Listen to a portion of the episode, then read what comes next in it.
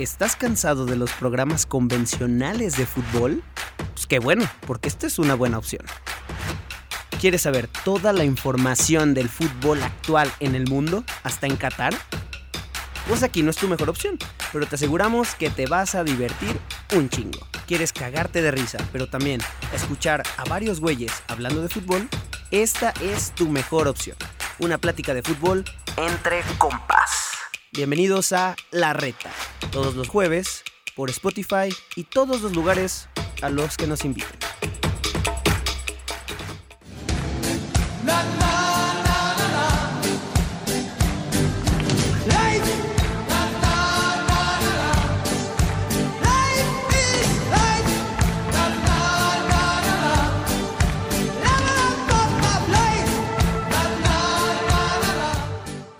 Será la reta podcast, pero también es reta YouTube y es reta todo. Pero hoy estamos muy contentos de estar con ustedes. Sí, sí, sí, sí, porque hoy nos unimos a este estilo de vida que nos encanta. Hoy nos unimos a esta nueva filosofía de vida al rusismo, señoras y señores. Mi nombre es Jorge Rubio. Qué gusto saludar a toda nuestra gente de costa a costa en los Estados Unidos, de frontera a frontera, en nuestro México lindo y querido y en todos lados del mundo mundial. Antes de pasar con nuestro invitado de lujo, nuestro padrino de invitados en la Reta Radio, antes de pasar con él, vamos con mi queridísimo Chicha. Chicha, bienvenido. Qué invitadazo tenemos el día de hoy.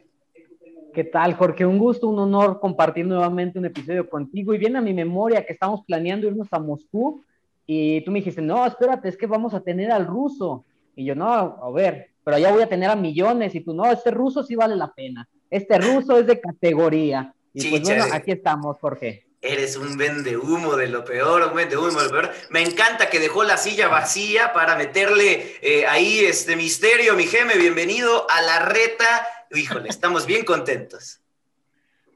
Saludos. estoy, ajustando las luces, aguanten. Claro, los, los, famosos estamos la, luz a, color acá, yo la tengo de diferente para que no avienten la calvicie, pero aún así me está dando lo más, lo más posible. Estoy desde una ciudad en la que les voy a decir, con todo respeto, le vamos a decir el Undertaker al Rudo Samogili, porque es una ciudad que ayudó a enterrar ya con... No digas. Y le preguntaremos sobre esa, esa historia que se estuvo guardando desde hace 14 años, una ciudad que le tiene sentimientos encontrados al gran Rudo Samogili, pero con el gusto de saludarlos de costa a costa y de frontera a frontera, listos en esta reta radio. Listos, listos, pues ahora sí, después de tanta jalada como de costumbre, vamos a darle la bienvenida a nuestro invitadazo de lujo, a nuestro padrino, amo y señor del rusismo, exfutbolista de Independiente, Querétaro, Puebla, Tecos, Atlas, hasta de ir a Pittsburgh, señores, y actual analista de tu DN. Damián, el ruso Samuhili, bienvenido a la reta, muchas gracias por estar con nosotros y ser nuestro padrino en la reta radio. Bien, bien, muchas gracias por este recibimiento. Perdón, estaba ajustando las luces para no verme tan viejo, ¿no? Eh, les, mando un abrazo a, a ti, Jorge, Misael, a Carlos y a toda la gente que nos está viendo. Y bueno, ya creo que más o menos quedaron las luces medio, medio, ajustadas, pero es para que no me vea tan mal, ¿no? Y se pueda ver clarito. ¿de qué nos hablas? O sea, jodidos nosotros, güey. O sea, tú te ves a toda madre. Aparte, eh, lo dijimos desde ayer que estábamos anunciando, ¿no? El, ruso es un tipo guapo, un tipo fornido, ¿no? Si me venden como el rostro de tu DN, pues tengo que aparecer más o menos. Claro, claro.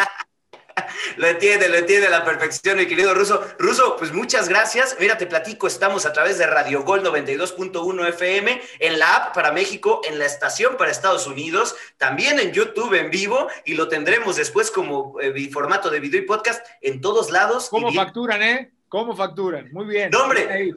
Bueno, fuera. bueno, fuera, Carlitos, ¿sí o no? No, sí. Ya, ya, ya quisiéramos facturar los verdes que hacen allá en tu DN también contenido binacional. Dios quiera, Dios te oiga que ya pronto. No, Ruso, muchísimas gracias, hermano. Y mira, a mí me gustaría, antes de cualquier otra cosa en el mundo, empezar esta charla contigo muy contentos.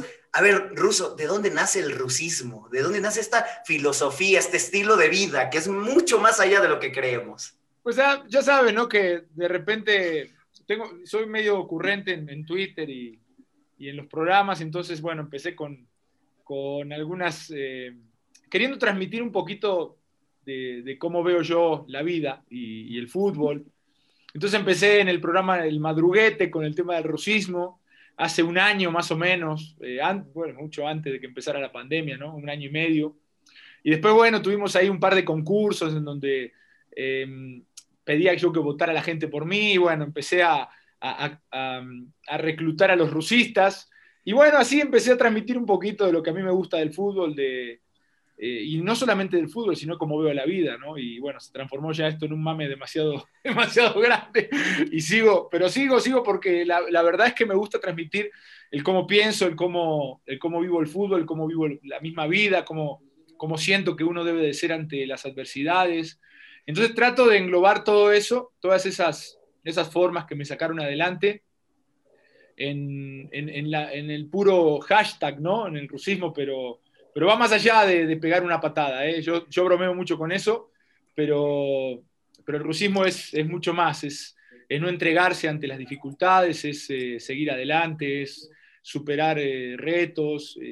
obviamente que, todos tenemos fracasos en la vida y bueno, pero yo creo que va más allá de, fracasar. Uno puede fracasar muchas veces, pero si te levantas una más es porque puedes, puedes llegar a, conseguir ese éxito que, quieres en la vida. Y bueno, trato de transmitir eso.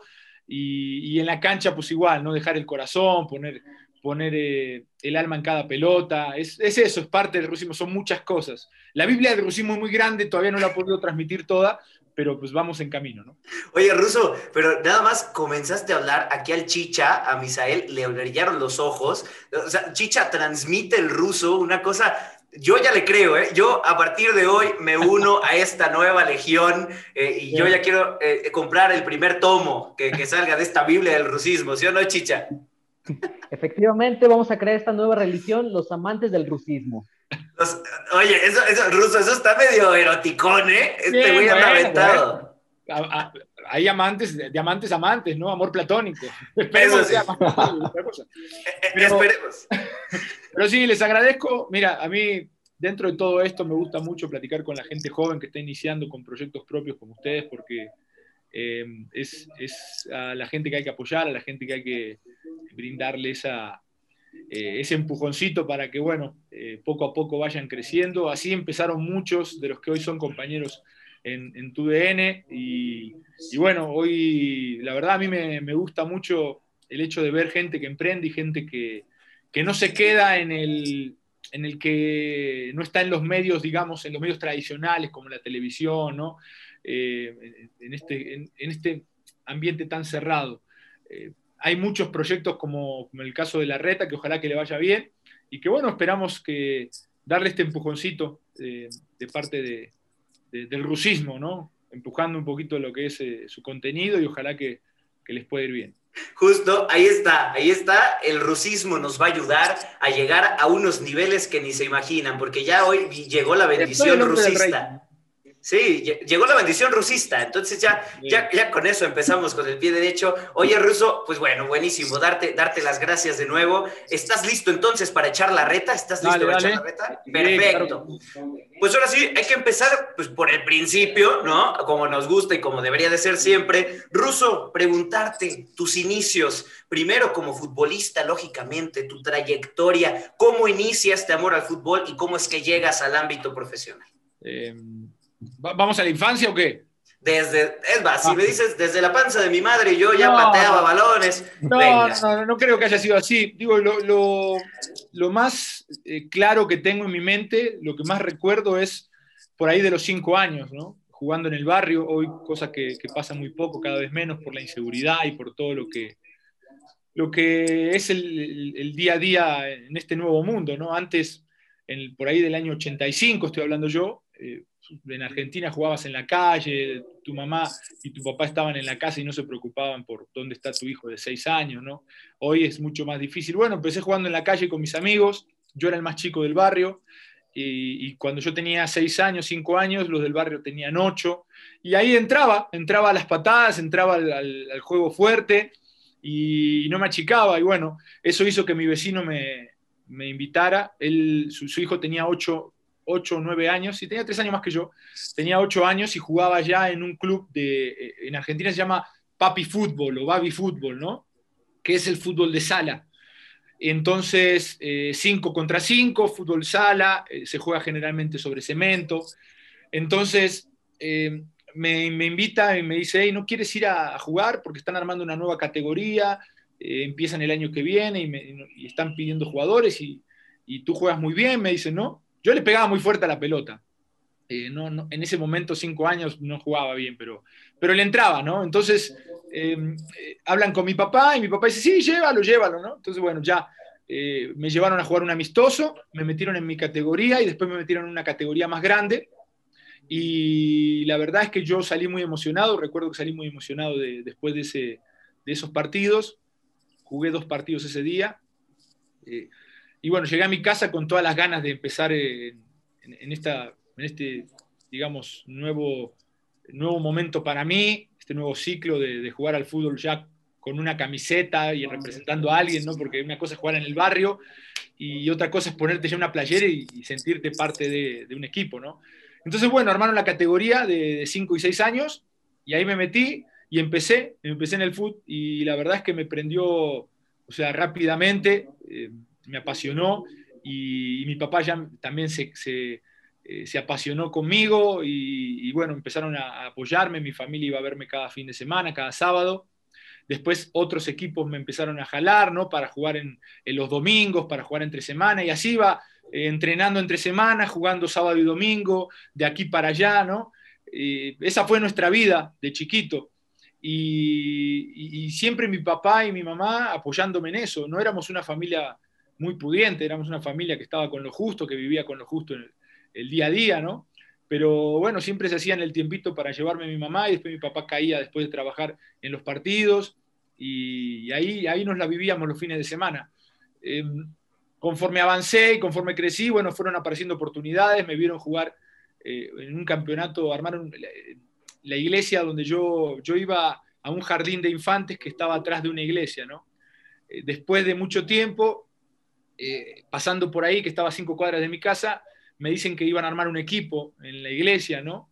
Y que se llamaba 12 de octubre. Entonces, eh, ese equipo iba a competir en un torneo justamente ahí en una cancha un poquito más grande, era 6 contra 6, cancha de tierra, un poco más grande, y yo ya tenía eh, 8 años. Entonces, eh, pasando por ahí, me, me, enteran del campeonato, me invitan, y bueno, voy a jugar. En ese torneo jugábamos entre semanas, jugábamos como a las 6, 7 de la tarde. Eh, entonces, jugando ahí un partido, eh, estaba a, dos cuadras vivía un entrenador de Racing Club, de las, divisiones menores. Entonces iba a ver fútbol para ver si encontraba niños, si encontraba gente. ¿no? Entonces, bueno, me vio a mí y, le dijo al entrenador que me invitara a una prueba. El entrenador de ese equipo, al cual, el cual le decíamos Mosquito, porque era muy flaquito y narizón, ¿no? Entonces, el Mosquito eh, nos, eh, nos hizo esa invitación a mi papá y a mí y mi papá le dijo, adelante, ¿no? Y, nuestro entrenador, fíjate, vino a mi casa en bicicleta, me pasó a buscar en bicicleta y me llevó en bicicleta a los entrenamientos para que me vieran jugar. Mi papá eh, se fue a trabajar, eran otros tiempos, ¿no? Dejabas a los niños eh, o sea, con toda la confianza, ¿no? Parecía que no había maldad en ese mundo. Entonces, bueno, me fui con el entrenador, me llevó, hice mi prueba, el, el entrenador que se llama Miguel Ángel Gómez, que hoy sigue trabajando en lo que son fuerzas básicas de Racing, él descubrió a Diego Milito, descubrió a Gabriel Milito, o sea, han pasado por él muchos futbolistas de, talla importante, ¿no? Entonces, bueno, eh, me dice, mira, por si fuera por mí, yo te registro, hay que hablar con tu papá, entonces ya le dije a mi papá y me registraron en, Racing. A los tres años nos vamos de Racing al eterno rival que es Independiente y bueno, ahí hice a mis, a mis 12 años, 13 em, años, empecé a hacer mi carrera en Independiente y terminé llegando a, primera y participando con el primer equipo después de 10 años de estar en Independiente, ¿no? Pero, pero bueno, así empecé y así fue mi, mis, años de, divisiones menores en, Argentina. Me, encanta, no sé ustedes amigos eh, y amigos que nos están viendo y gente que nos escucha, la gente que nos escucha no va a poder ver lo que nosotros vimos, pero al ruso le brillan los ojos cada que recuerda su infancia y platica de cómo inicia, ¿no? Entonces eso para mí es cuando ves que alguien realmente le apasiona algo. lo que nos acaba de contar Chicha de cómo inicia, el rusismo inició desde que era ese pibe en la cancha de cinco añitos que daba patadas y que daba patadas duras al balón, ¿sí o no? ¿Sí o no? Totalmente, Jorge. Ahora sí que mencionan que el hobby de un adolescente dura para siempre y eso es algo que se debe de inmortalizar. Y preguntarte, Ruso, ¿cómo se da tu llegada a México? ¿Por qué elegir México? ¿Cómo llega esta oportunidad? Bueno, yo hice mis inferiores ahí en Independiente. Eh, llegué y era suplente, había mucha competencia, me tuve que ganar un puesto. Pero yo cuando era chico era gordito. Eh, no me movía mucho. Pateaba fuerte, metía la pierna, trataba de pisarla, o sea, quería hacer dos o tres cositas ahí. Tenía alguna idea, ¿no? Pero era gordito y me gustaba mucho comer alfajores, que son, son dulces, ¿no? Son, tiene dulce de leche. Buenísimos, buenísimos. Saben, saben de lo que hablo. Si no busquen ahí en internet alfajores argentinos, se van a dar cuenta lo que es. Entonces yo me comía tres, cuatro alfajores por día, era un gordito, ¿no? Feliz. Entonces yo a los 13, 14, a los 14 años era suplente y me dicen en Independiente que si no me aplicaba eh, con el tema del trabajo físico, a fin de año ellos tenían que tomar una decisión y, podía quedar fuera de esa. Cada año se hacía una renovación, se hacía una revisión de los que están para que ingresen otros niños y, los, digamos, los que menos posibilidades tienen de seguir jugando o de crecer, pues lo descartan, ¿no? Te dejan libre y tú tienes que irte a otro lado. Entonces ahí pasó que cambié un poquito mi mentalidad. Me llevaron con un nutriólogo, hice eh, creo que yo un ejercicio de responsabilidad a partir de ahí, me di cuenta que no me estaba dando para llegar a, jugar de titular y empecé a trabajar a medio año, ¿no? Y cuando ya tenía 15, volaba, volaba, eh, estaba ya con 10 kilos menos, estaba físicamente espectacular y bueno, ahí empecé a hacerme notar, me llevaron a selección juvenil, a la sub-17, estuve un año entrenando, no fui, a los mundial, no fui al mundial ni a sudamericano, pero eso me catapultó a la primera y cuando tenía 19 años, bueno, me mandan a, entrenar con primera, ya empecé a, colarme por ahí, y ya cuando llegó a los 21 no había debutado, había tenido pretemporada, había tenido todo un año con primera, me había, me había lesionado, entonces eh, ya vi la, la, situación algo lejana para debutar. El entrenador incluso me dijo que se me fue el tren a los 21 años, ¿eh? Bueno, a los 20, tenía 20 todavía. Me dijo que se me fue el tren y eso me pegó, me pegó un poco. Entonces empecé a buscar lugares para jugar fuera de lo que es Argentina. Me llegó una posibilidad de Chile, me llegó una posibilidad de México, que era la que tomé, me llegó una posibilidad del ascenso de Argentina, pero yo, yo quería jugar fuera de, Argentina. Entonces, em, cuando, cuando me vengo a, México y tomo esta decisión, eh, porque era según venir a León, venir con contrato, venir con un buen contrato, ¿no? Todo gestionado por, por gente que, bueno, que se dedicaba a representar jugadores.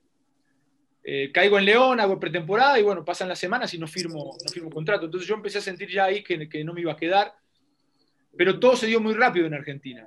O sea, yo estaba buscando nuevos aires, el club estaba queriéndome eh, acomodar, eh, pero a préstamo más que nada. Y bueno, ahí surgió, yo creo, un negocio para la gente que manejaba este tipo de transferencias, para la gente del club, y bueno, hicieron ahí, ya sabes, un arreglo, me dejaron libre, firmé papeles, yo ni supe que firmé, firmé por no sé cuántos años y bueno, eh, viene la posibilidad de venir a México, pero cuando vengo a México y no firmo contrato, ya se, todo se, digamos, eh, quedó en el olvido, no se cristalizó nada, ese contrato se rompió y bueno, me quedé solo aquí, ¿no? Y ahí, así fue como, como empecé a lucharla porque realmente no quería volver a Argentina, quería quedarme aquí, quería jugar en el fútbol mexicano.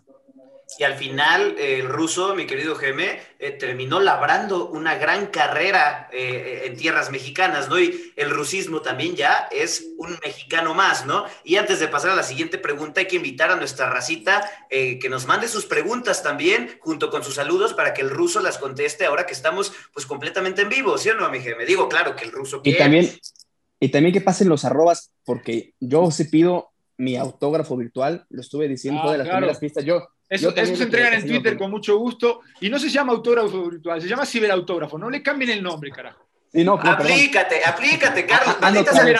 ciberautógrafo. Tiene marca registrada ya. No, ciberautógrafo. Eh, Chicha no se cansa de vender humo. Sí, no, Chicha no se cansa de vender humo con los invitados y luego este güey no les deja de, de tirar. Entonces, pues, aquí a ver qué hacemos, chinga.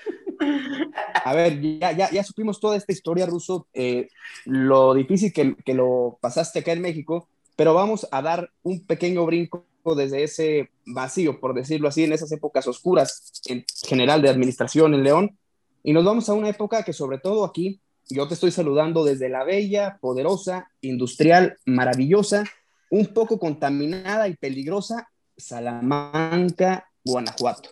Qué lindo. Nos vamos al, nos vamos al 14 de diciembre del 2006, donde en aquella final de la división de ascenso, los superpetroleros que habían hecho una liguilla tremenda, habían eliminado en semifinales con gente dentro de la cancha, recibían a una franja del Puebla que dio un partido muy apretado, el partido estuvo bastante bueno y se vino la serie de penales. Pasaron los primeros cinco cobros, se terminó empatada la cosa y nos fuimos a muerte súbita.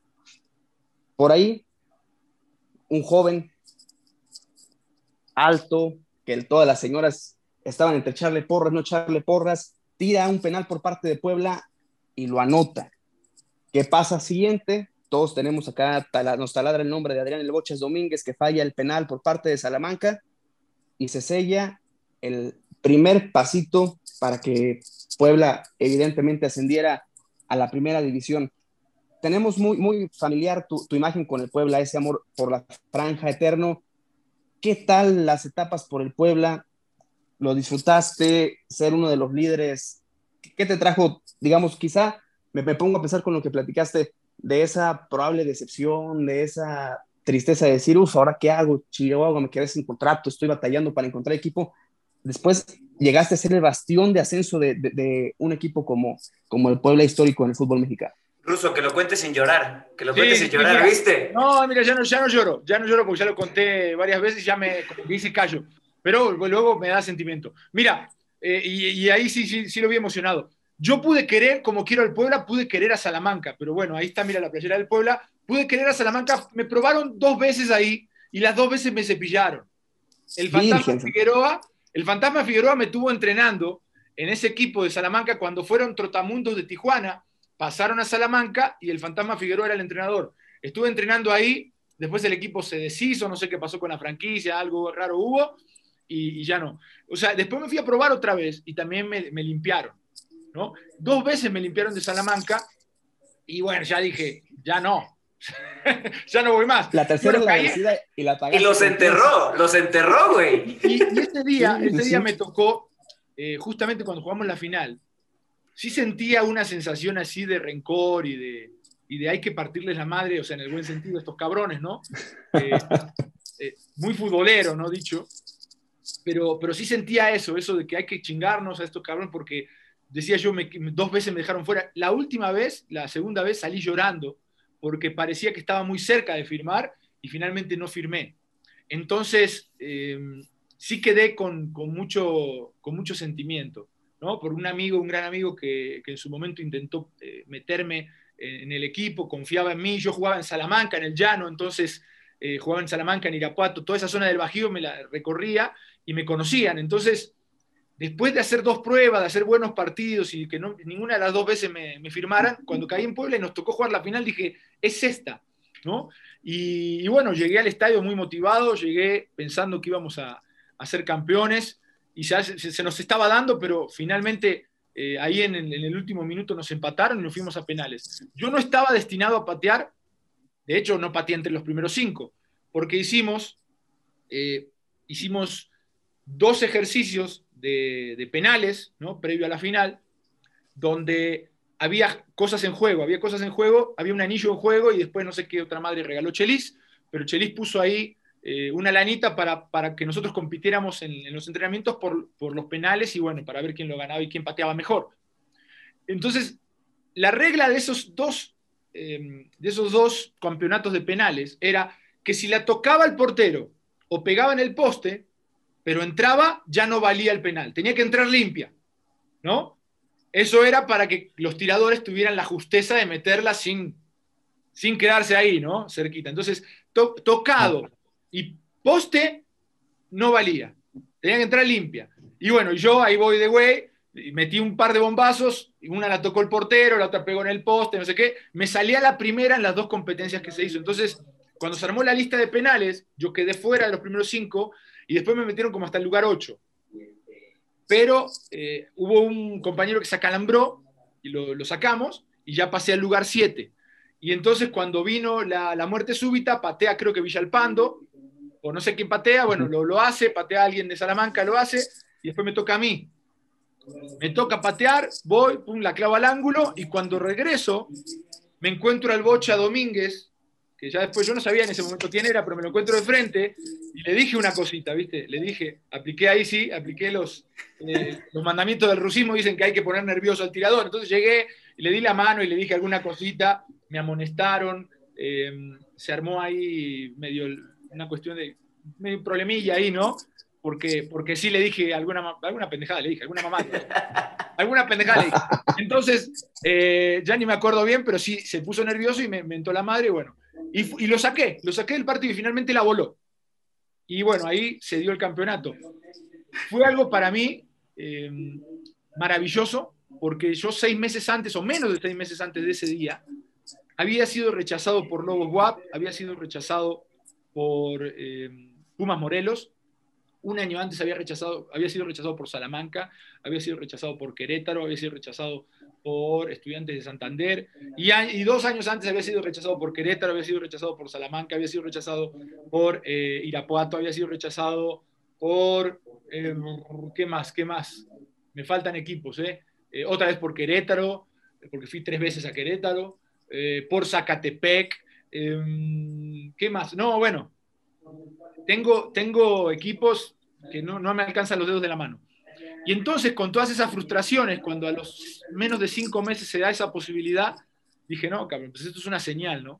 Y, y, fue un gran día, fue un gran día con el que soñé mucho tiempo y era una señal, evidentemente que era una señal, porque no se puede pasar eh, cinco años buscando una oportunidad, pidiendo una oportunidad, Créeme que yo me paraba, yo no soy un tipo muy religioso, pero ya cuando estás desesperado te haces de cualquier religión, ¿no? Entonces eh, me, me, metía a las iglesias y, y mi, señor, mi, señora hoy, bueno, en aquel momento era mi novia, ella sí es muy religiosa y me llevaba y me decía, vamos a rezar, ¿no? Y, y yo sé que te va a ir bien y, y vamos a pedir. Entonces eh, eh, llegábamos a la iglesia y bueno, estábamos ahí y yo decía, Dios, dame seis meses de primera A. Seis meses de primera A para darme cuenta si soy bueno o soy un fiasco, soy malo, no me da. O sea, quiero darme, quiero competir. Porque yo desde afuera decía, güey, yo puedo jugar ahí. Yo puedo jugar en el ascenso y puedo jugar en primera. Cuando veía los, los, los partidos, decía, güey, a mí me da para jugar. Y entonces yo llegaba y decía, bueno, no decía, güey, no decía, por favor, Dios, dame seis meses de primera A. Dame seis meses de primera A para darme cuenta. ¿no? Si soy malo, a la chingada, a otra cosa. Pero quiero seis meses. O sea, no, no pedía yo nada extraordinario. Puta, ¿sabes cuántas veces tuve esa frase de dame seis meses, por favor? O sea, llegaba llorando de lo de.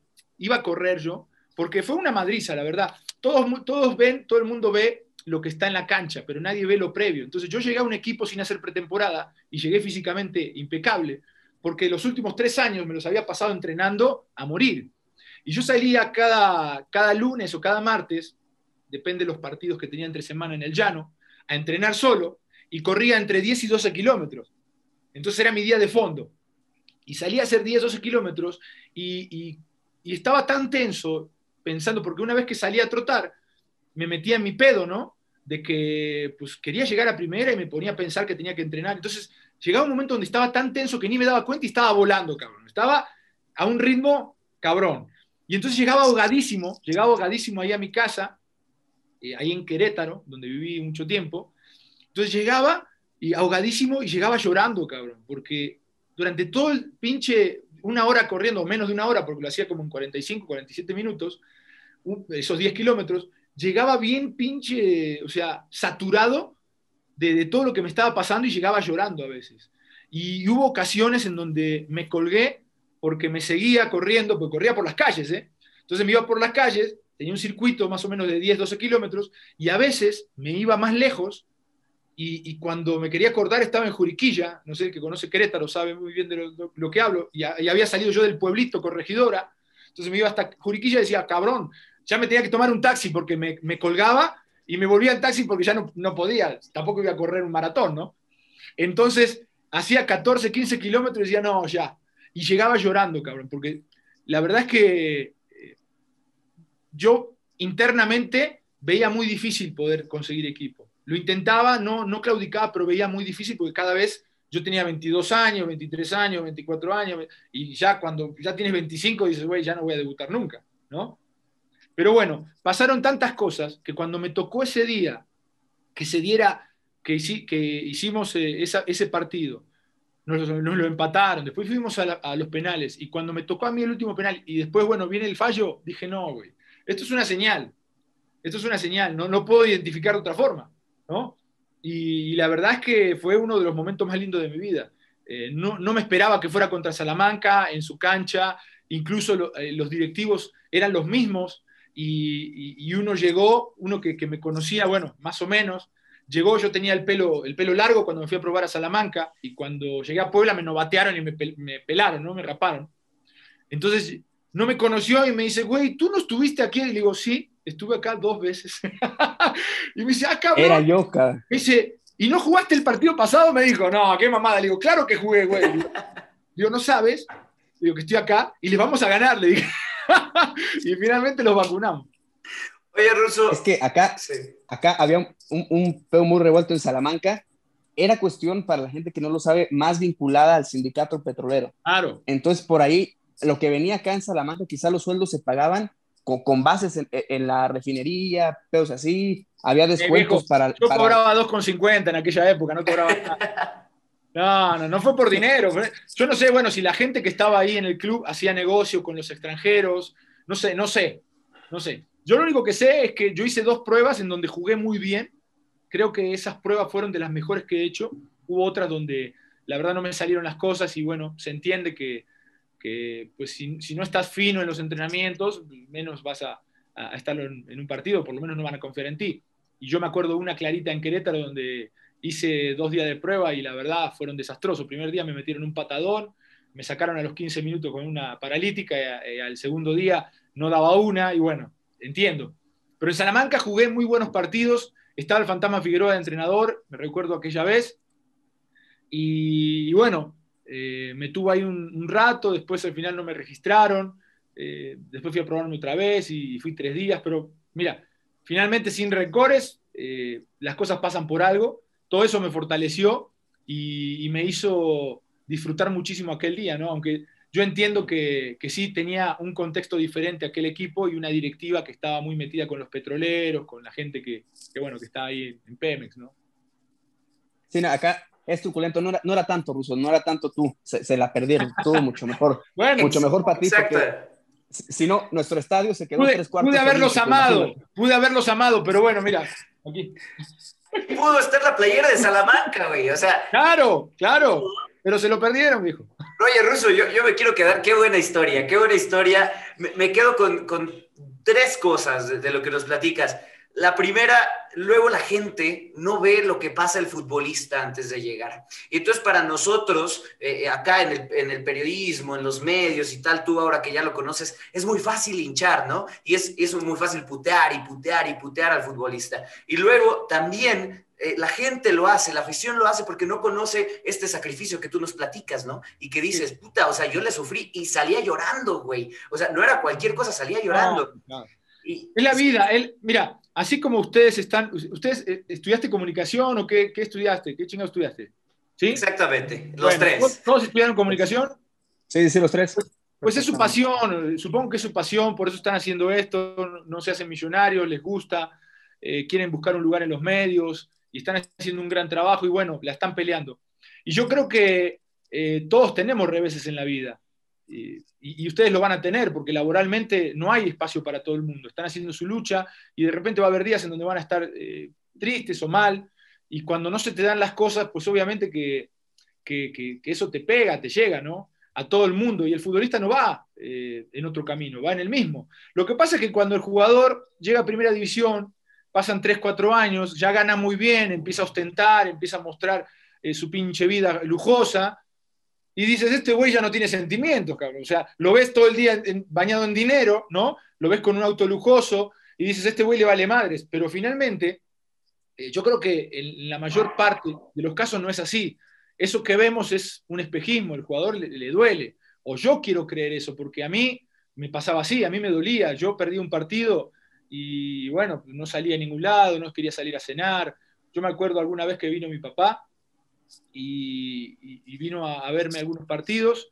Entonces venía generalmente por un mes y yo, yo entre semanas salíamos a comer, pero no mucho porque eh, yo entrenaba, me cuidaba mucho, iba al gimnasio en las tardes. Entonces, bueno, salíamos a pasear un rato al centro para que él conociera.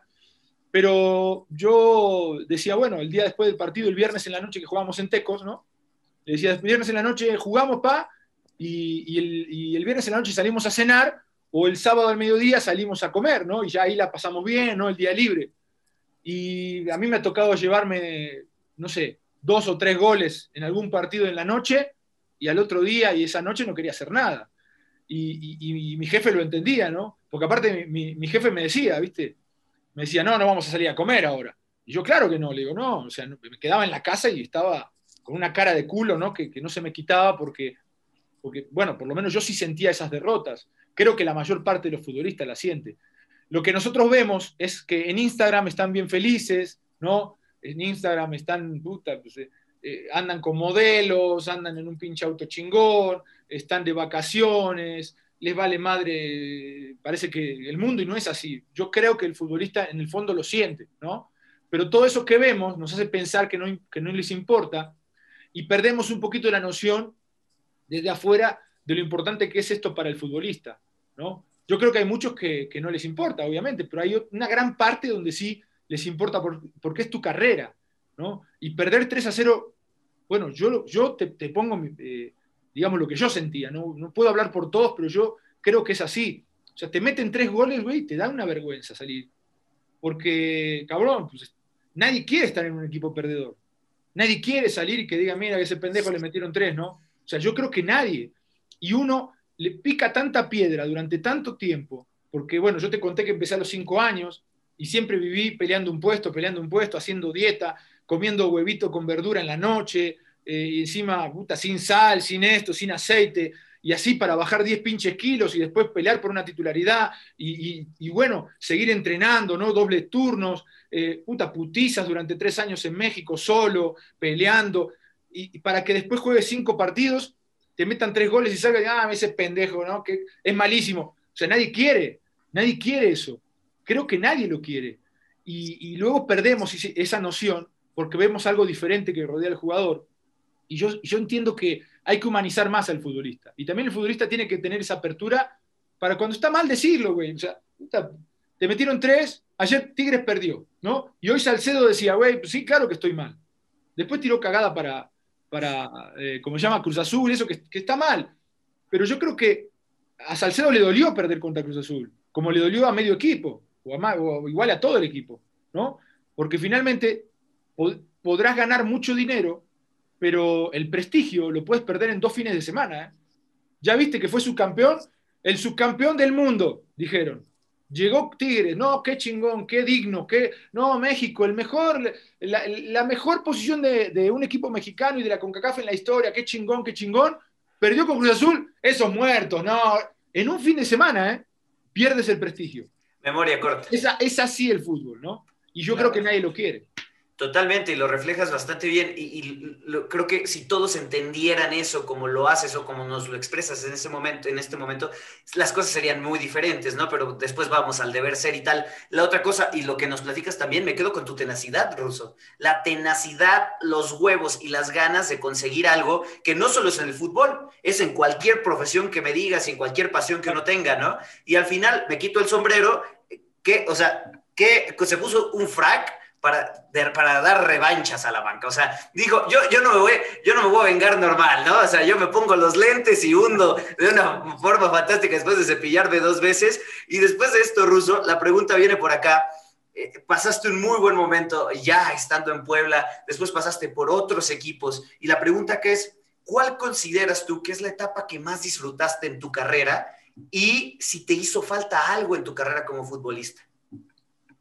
Eh, bueno, la, etapa que más disfruté fue los dos primeros años con Puebla, la verdad que fueron extraordinarios por los compañeros, por el grupo que habíamos armado, eh, porque futbolísticamente yo estaba en un nivel eh, espectacular. Incluso, bueno, me, gané ahí de rebote un balón de oro, ¿no? Al mejor medio de contención. Nos salvamos del descenso, vino mi pase a Tecos. Eh, creo que los dos primeros años con Tecos también los disfruté mucho. Y después empecé a sufrir un poquito de lesiones, la rodilla, me hice viejito, llegué muy tarde al fútbol, ¿no? Cumplí 30 y, bueno, eh, vas empezando a sentir algunos, algunas situaciones físicas que antes no sentías y, empecé a tener algunas lesiones que normalmente no tenía, ¿no? Y quería entrenar como cuando tenía 23 años y no se puede, la verdad. Entonces te tienes que empezar a cuidar más de lo que tienes que entrenar. Cuando cumples 30, ya tienes que entrenar con medida y, y cuidarte mucho. Y bueno, por más que yo me cuidaba, no quería entrenar con medida. Quería entrenar como entrenaba a los 23 y ya no me daba. Entonces me lesioné mucho muscularmente. Eh, creo que ahí pequé un poquito. Eh, no sé, me, apendejé, hay que decirlo. Me apendejé, eh, quise, quise hacer más de lo que mi cuerpo podía para estar bien, obviamente. Todo era en pro de estar bien dentro de la cancha, pero no me medí y tuve ahí algunos problemillas físicos. Después lo, lo reacomodé y volví a tener unos buenos momentos, pero yo disfruté mucho esos primeros 3, 4 años y, ¿y qué me faltó? Bueno, me faltaron un chingo de cosas. Mi carrera no es el mejor ejemplo para, para nadie, eso es una carrera, fue una carrera corta, fue una carrera, obviamente con mucho corazón, con, con todo lo que tiene que ver con, con la entrega, pero, pero en cuanto a logros, no, me quedé muy corto, me quedé muy corto porque, como decía el otro día, escuchaba a Hernán Crespo, y Hernán Crespo dice, bueno, eh, dice, no, eh, hay, futbolistas que arrancan eh, su carrera en, cinco, otros arrancan en 10 y otros arrancan en menos 10, ¿no? Y, los que arrancan en menos 10 tal vez no lleguen a 100. El que arranca en menos 10 llega a 30, ¿no? Y el que arranca en 5, en 10, arranca con una ventaja y llega hasta 50 o hasta 60, y uno puede pensar que, hizo más que el que arrancó en menos 10 o en menos 20, ¿no? Y, finalmente no es así. Eh, el éxito no se mide eh, por todo lo que ganaste. Hay gente que arranca eh, con mucha ventaja o las cosas se le dan en la vida, tiene la suerte de estar en el lugar justo, en el momento exacto, con las condiciones, obviamente, no estoy diciendo sin condiciones, con las condiciones, pero tiene un ambiente que lo rodea que le favorece para tener éxito, ¿no? Yo conozco muchos jugadores que han sido campeones eh, en varias oportunidades y dices, cabrón, qué pinche suerte tienes, cabrón. Jugó cinco partidos en tres años y salió campeón dos veces. Dice, bueno, pues, tienes esa posibilidad porque Dios y la vida lo quiso así y, se vale, se vale y tienen éxito, ¿no? Hay gente, y yo me considero de estos segundos, que luchamos mucho. Yo me perdí durante, bueno, en lo que un futbolista debuta a los 20, ¿no? Y, llega a los 27 años, son 7 años de fútbol, donde te asientas, donde puedes jugar 14 campeonatos, donde pueden pasar muchas cosas, y yo me perdí esa etapa. Yo debuté a los 27 años en primera división.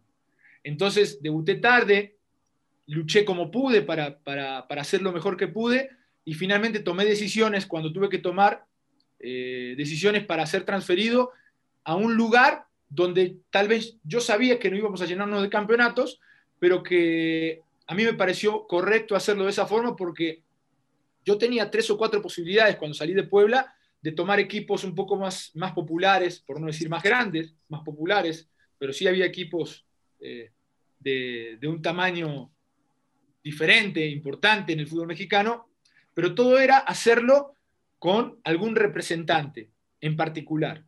Y yo no quise hacer eso.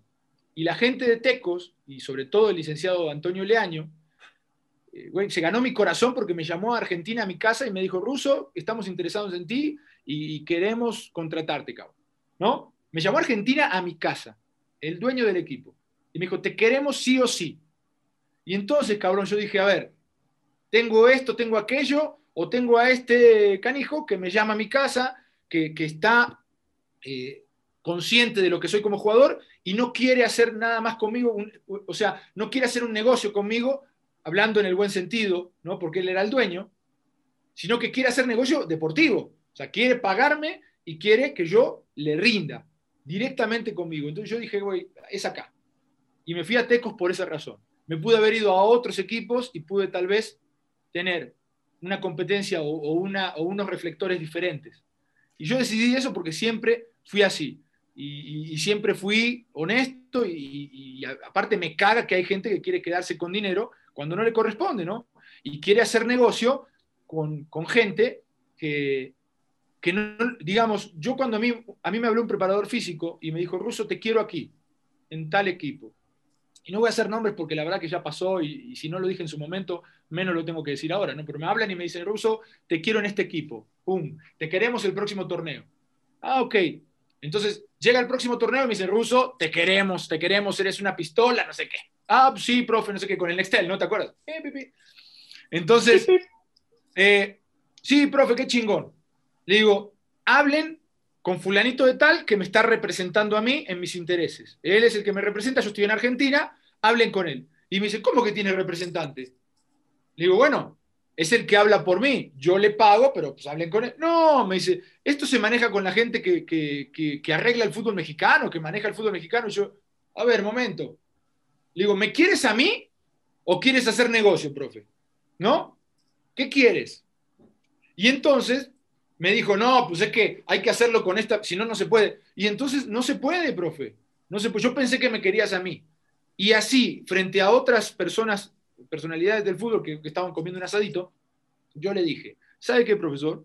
Lo respeto, muchas gracias por llamarme, por, querer que esté en su equipo, pero si usted no me quiere a mí, si usted quiere el dinero que hay en mi transferencia, entonces, o, alguien quiere el dinero que hay en mi transferencia, en mi transferencia. O sea, no me quieren a mí como tal, si no, dirían que no hay problema. Entonces, yo me voy a tirar de cabeza en la cancha por aquel que se la juegue conmigo y por mí, ¿no? Porque realmente quiere que yo esté y me tire de cabeza en su equipo. Si usted no me quiere, pues siga yendo a buscar eh, jugadores como los que ha traído en los últimos años. Ellos seguramente le darán el dinero. Yo me quedo eh, aquí con esta gente de Tecos, voy a tomar la decisión porque pues, ya me hablaron, tengo eh, arreglado ya un precontrato, ¿no? Y si, si, no, si usted no dice otra cosa, ya me voy para allá. No, pues te agradezco, me dijo le agradezco, gracias por el interés y adiós. Esa fue la charla que tuve. Y, la verdad es que me, dolió de cierta forma, porque cuando uno em, hace las cosas con el corazón y hace las cosas bien y, se fijan en ti, uno cree que es porque uno lo hace bien en la cancha y de repente ves que hay un chingo de cosas alrededor y dices, no, pues para qué. Entonces, mira, mejor me fui a un costadito, me fui a Tecos, estuve muy contento ahí, y la verdad, eh, no me quejo. Un trato espectacular, un trato eh, cercano, una relación con la familia de años que al día de hoy le agradezco mucho. Viví unos grandes momentos en Tecos. Cuando me fui me dolió y, verlos descender me dolió porque yo ya estaba en Atlas, eh, que era el competidor directo, ¿no? Pero, pero la verdad, una experiencia bárbara y, agradecido de por vida con los leaños que me cumplieron hasta la última palabra que me dieron. Incluso cosas que no habíamos firmado, eh, cuando tuve la salida y quedaron ahí en el aire, me las respetaron, gente de bien, gente de fútbol, a las cuales les mando un abrazo.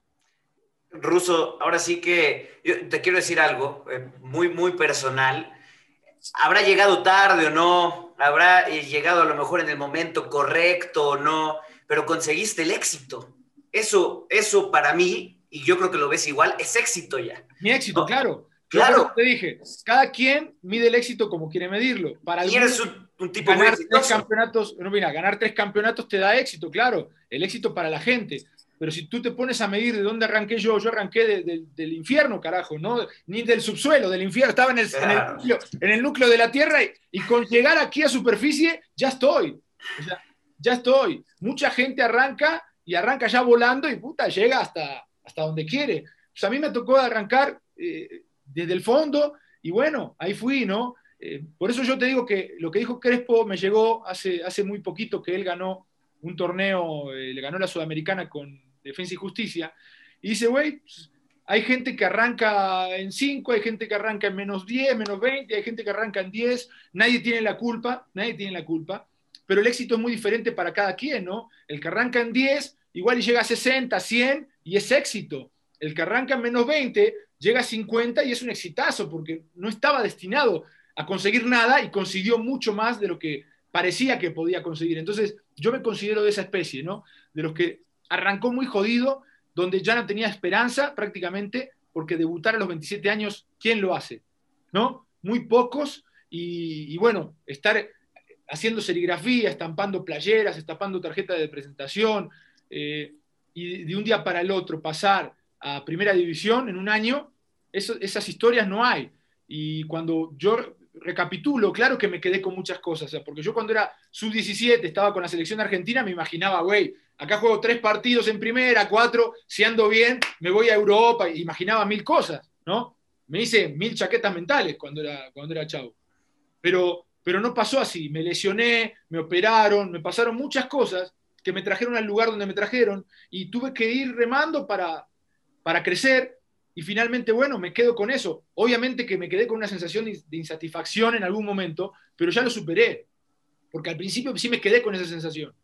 Y dije, carajo, o sea, yo quería lograr tantas cosas y, no logré tanto como pensaba. Pero mucha gente me ha, me ha, cacheteado así mentalmente, no me ha despertado y me ha dicho, güey, o sea, ¿te das cuenta lo que hiciste, güey? Estabas en el hoyo, ¿no? Y, y hoy, güey, pues bueno, en aquel momento que estaba jugando me decían, y hoy estás jugando, cabrón, eh, en primera división y estás eh, en un buen club, estás compitiendo contra buenos jugadores, grandes jugadores, cosa que hace dos, tres años no podías hacerlo. Y me costó superarlo, me costó superarlo, pero, pero hoy lo entiendo y, esas palabras de Crespo, por eso digo que me llegaron, porque es lo que pienso. El éxito cada uno lo mide de acuerdo a las dificultades que tiene. Algunos volaron desde un inicio y pues, tienen un chingo de cosas en de, campeonatos y de éxitos. Y otros nos quedamos con dos o tres cositas que para nosotros somos muy importantes, como esta de aquí, esta de aquí, eh, aquí. y, bueno, estoy feliz, estoy feliz porque la verdad es que eh, eso fue mi gran éxito y lo valoro muchísimo. Y eso es éxito. Y la gente creo que lo deberíamos ver así. Eh, mi éxito ya es así, no lo que los demás digan, no lo que los demás piensen. Yo fui exitoso porque llegué a donde quería, ya lo demás es el resto. Pero Chicha, vamos con la pregunta sello de la casa, después de tener la piel chinita. Ahora sí, hoy nos llevamos un aprendizaje espectacular con mi querido ruso Samohili. Sello de la casa, Chicha, nadie se salva de esta maldita pregunta y el ruso, que va a ser nuestro padrino en el radio, no se va a salvar. Claro que no, Jorge, el ruso va a ser el primero en contestar esta pregunta sello de la casa a través de la radio. Así que, Ruso, preguntarte, nos encantan todas estas historias detrás de cámaras. ¿Tienes algún oso, algún momento cagado que hayas vivido, ya sea como futbolista o bien en tu etapa ahorita de en tu DN, algún momento en el que te hayas botado de la risa o en el que hayas dicho, tierra, trágame? Sí. Eh, sí, sí, creo que sí. Tengo varios. Tengo varios.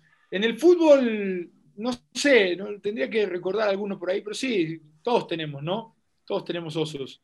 Em, en el fútbol sí, tengo un par, y en, la tele, eh, bueno, sí, sí he tenido, mira, así que recuerde, hay varios, y sobre todo con la, dificultad que de repente es armar un programa y, demás, eh, edité, edité algunas jugadas, dos, tres jugadas para, para hacer eh, análisis, y bueno, en el transcurso de que esas jugadas lleguen a producción y producción las meta, pues se cambiaron, alguien se equivocó y metieron otras jugadas. Y bueno, yo ya estaba comentando eh, muy, muy confiadamente que iba a ver, iban a ver un análisis espectacular y de repente vimos cualquier cosa en la pantalla. Entonces, bueno, eh, pues obviamente que, me enojé y puta pataleé, pero son cosas que pasan en la tele, ¿no? Y, y bueno, y futbolísticamente en la cancha, también, también eh, me ha tocado eh, en la segunda división, cuando tenía 22 años, eh,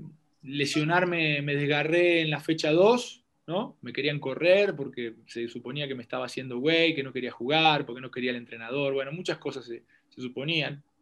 Entonces, ante esa presión, le dije al, doctor que hiciera lo posible por, por curarme y por permitirme jugar lesionado. Entonces, desgarrado, me, vendaba el muslo y jugaba. Y jugaba y tocaba con la pierna izquierda, porque la derecha era la que me había desgarrado y no podía patear. Entonces empecé a jugar así, hice un gol en la fecha 3, se lo grité al entrenador y así, ¿viste? Fui, fui, fui, fui jugando, jugando, jugando y el desgarro fue sanando, ¿no? Y entonces a medida que pasaron, eh, tuve una recaída porque me tocó patear, cuando empatábamos los partidos pateábamos penales. Y entonces el entrenador me dice, vas a patear penal. Y dije yo, yo venía saliendo del desgarro, ¿viste? Y ya llevaba tres fechas jugando, pero pura izquierda, con pura izquierda. Y entonces me dice, ¿vas a patear? Y yo dije, bueno, dale. Pero de zurda no lo voy a patear, ¿no? Le dije al doctor, si le, si le pego puede pasar algo. Me dijo, no, dale, dale. Dice, nomás toca la pelota, acaríciala, no le pegues fuerte porque te puedes chingar, me dijo. ¿No? Ya estamos en la, en la tercera semana, ya estamos de salida. Entonces fui a patear el pinche penal para el punto extra, le pegué con cara interna, pero hice el gol, pero me chingué. ¿no? Entonces me volví a chingar otra vez, otra vez, a la recuperación, otra vez, decir que me hago pendejo, y bueno. Entonces seguí jugando, seguí jugando lesionado, todo con pura zurda y llegamos a la final. Ya en semifinales me sentía bien. No pateaba, pero sí pasaba con derecha, ya tenía, me sentía bien. No, no podía patear fuerte nada más. Y, y había sido un torneo heroico mío porque había hecho goles, porque había jugado desgarrado, o sea, carajo, o sea, casi casi que Beckenbauer, ¿no? Entonces, eh, llego a la final y jugamos contra Coras de Tepic. En semifinal habíamos tenido un partidazo en la ida, fuimos a Zapotlanejo y con el empate eh, pasábamos, entonces íbamos empatados 2 a 2 y en la última jugada de ellos, hay una acción en donde desbordan, viene un cabezazo, un tiro, la chingada, queda la pelota y la pelota va despacito hacia la portería y yo llego corriendo y la saco de la línea, ¿no? No, pinche héroe. Era para hacerme un monumento ese torneo. Y entonces llego a la final, muy confiado, ya estaba bien, ya me sentía bien de la pierna, con todo este bagaje de cosas, ¿no? En el pasado y con ese último, ese último partido, esa semifinal, con muchas cosas positivas, donde, eh, puta, fui el héroe, jugué de todo, con uno menos me barrí en la última acción, la saqué en la línea, bueno, háganle un monumento al ruso. Llego a la final, partido de ida normal, ganamos 2 a 1 y, vamos a la vuelta, ¿no? Eh, no, ganamos 1, a 0 y vamos a la vuelta.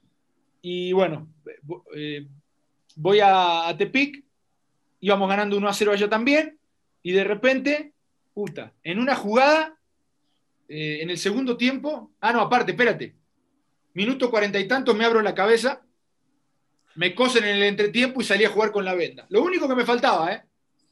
Fue un, torneo, no sabes. Y entonces todo vendado, salvo jugar el segundo tiempo, estábamos jugando un partidazo, pa, pa, pa, pa, pa, ganando 1 a 0, tiro en el poste nuestro. No, los teníamos, ya decía, ya somos campeones. Y yo decía por dentro, en ese partido decía, esta es la oportunidad que estaba esperando para ascender. Yo tenía 22 años. Entonces, bueno, minuto 70 por ahí, minuto 75, tiro libre diagonal. Estaba lloviendo, pinche centro diagonal, la, yo estaba aquí y mi compañero aquí a medio metro adelante. Entonces salta a cabecear, la desvía, o sea, la pelota venía acá y yo le iba a dar un frentazo. La desvía tantito así, me pega, pin, y la clavé en el ángulo. No. Nada madre. Bueno, pero hasta ahí todavía estábamos bien. O sea, estábamos bien, teníamos el empate, no sé qué. Un minuto después, sacamos del medio, viene la pelota larga, la, perdemos, avanzan ellos por la punta, se llevan al, lateral derecho, salgo yo a cortar atrás, atrás del lateral derecho, pero dentro del área ya, tiran un centro, levanto el muslo, me pegan el muslo, me pega acá abajo, penal. En un minuto, güey, en un minuto chingué al equipo. Y entonces esa final la perdemos, esa final nos la sacan y, son campeones los Coras de Tepic en segunda división. Y entonces, bueno, después del partido, todos mis compañeros llorando, cabrón. Yo no podía soltar una lágrima, la verdad, en la cancha. Levanté a todos, les ofrecí disculpa. Y, bueno, ya cuando, cuando hablé con mi mamá, dos horas después, me arranqué a llorar y no paré hasta el otro día, ¿no? La verdad fue un dolor muy, muy grande y ese fue el mayor oso que tuve en mi vida un gol en contra y un penal en un minuto. Más, más que oso, la verdad, ahorita deberían de aprovecharte. Parece para que la agarren de guion de la nueva versión de la película del Chanfle, o sea, estuvo entretejido de tanta desgracia que dije, güey. Ya que quede en el pasado. El Chanfle de 2021, sí, sí, sí. Quede en el pasado, por favor. Sí, claro, sí, claro. No, fue una historia espectacular, una historia espectacular. Amigos, amigos de la reta, al, al, parecer nos tenemos que ir lamentablemente del radio, pero, pero no pasa nada, no pasa nada. Nosotros vamos a seguir aquí con la conversación un ratito más, un ratito más. Para quien lo quiera escuchar, mañana mismo lo van a tener en arroba la reta podcast en Instagram Ahí va a estar todo en Spotify, la Reta Podcast, en YouTube también la Reta Podcast, para quien se quede con ganas de más, para que quien traiga ganas de escuchar más de este rusismo, pues se queden. Queda un ratito más, pero gracias a nuestros amigos de Radio Gol 92.1 FM, y si se quedaron con ganas del rusismo, pues los vemos, los vemos y los escuchamos mañana en nuestras redes sociales. Ahora sí, ¿cómo ves, Ruso? ¿Así lo vamos a hacer o no? Claro que sí, sí, sí, dale.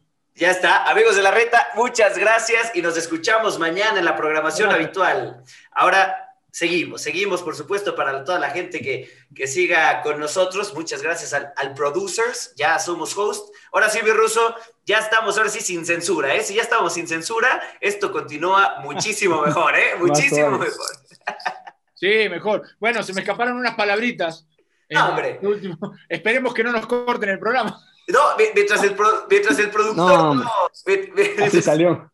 Mientras el productor no, no, se quejó, ya con eso estuvo todo a dar. Estuvo todo Bien, bien. Bueno, quería contarle mis experiencias y quería llegarle a la gente de una forma más natural, porque luego me ven en tu DN y hablo como si fuese licenciado, apenas terminé la prepa. Entonces, yo creo que es un lenguaje más acá, más, más de barrio, pero, pero mucho más cercano a la gente, que es como una vez se maneja en el día a día, ¿no? Eh, pero finalmente, bueno, una disculpa si alguien se sintió ofendido por, por no, no, no, hombre, no. Estos, estos güeyes avientan un chingo estos cabrones. Ruso, bueno. te, te, vamos a invitar. Son léperos, estos güeyes. Hoy, hoy, lógicamente, invitamos al ruso para platicar de él, pero después lo vamos a invitar a un programa regular para que vea todas las leperadas que decimos. Ah, Ahí está, sí, entonces tranquilo. Venga, jefe, entonces ya para formato podcast YouTube, la reta podcast, pues ahora sí, venga, venga con la siguiente, con la siguiente pregunta. Mira, a mí me, me gustó mucho Russo, evidentemente ya lo decía Jorge, los huevos, la determinación, las ganas, el sufrimiento, que no todos sabemos, pero, pero pongo aquí en highlight tu mentalidad. Para mí la adaptabilidad es muy importante. Si dices, güey, puta, estoy cada vez más lejos, quiero seis meses, veo cómo le hago por aquí, veo cómo le hago por acá, ya estabas viendo más o menos la evolución en cuestión de edad, de lo físico de puta, los 30 ya me está haciendo más difícil el pedo, me apendejé poquito, como, como lo dijiste. Entonces, con, con, esa, con esa seriedad, con esa autocrítica, con tener los pantalones bien puestos, decir, ¿en qué momento te cayó ya más o menos el saco del retiro que dijiste, puta, me retiro, cuál va a ser mi plan, qué voy a poder hacer, ¿Cómo empezaste a sentir que te ah, venía tocando la puerta? Mira, fue después de un entrenamiento en Atlas.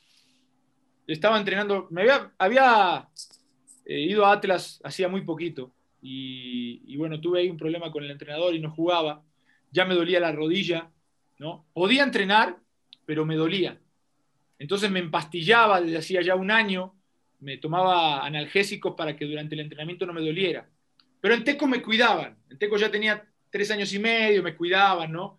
Y, entonces entrenaba em, algunos días a medio gas, ¿no? Y en el partido me entregaba por completo, me ponía unas pastillitas que no me doliera la pierna y vamos a jugar, ¿no? Pero en Atlas, el técnico no me conocía, me tenía que ganar un lugar, ¿no? Entonces tenía que entrenar diario a full. Y entonces todos los días era un partido, parecía. Y, hubo un momento clave, y, y, esto involucra a Ponchito González, hoy jugador del Monterrey. Ponchito González venía saliendo de, Atlas, venía, venía surgiendo, ¿no? Y entonces era de los chavitos, tenía 18 años, era así flaquito, ¿no? Sigue siendo flaquito, pero bueno, en aquel momento era un papelito que se lo llevaba el viento.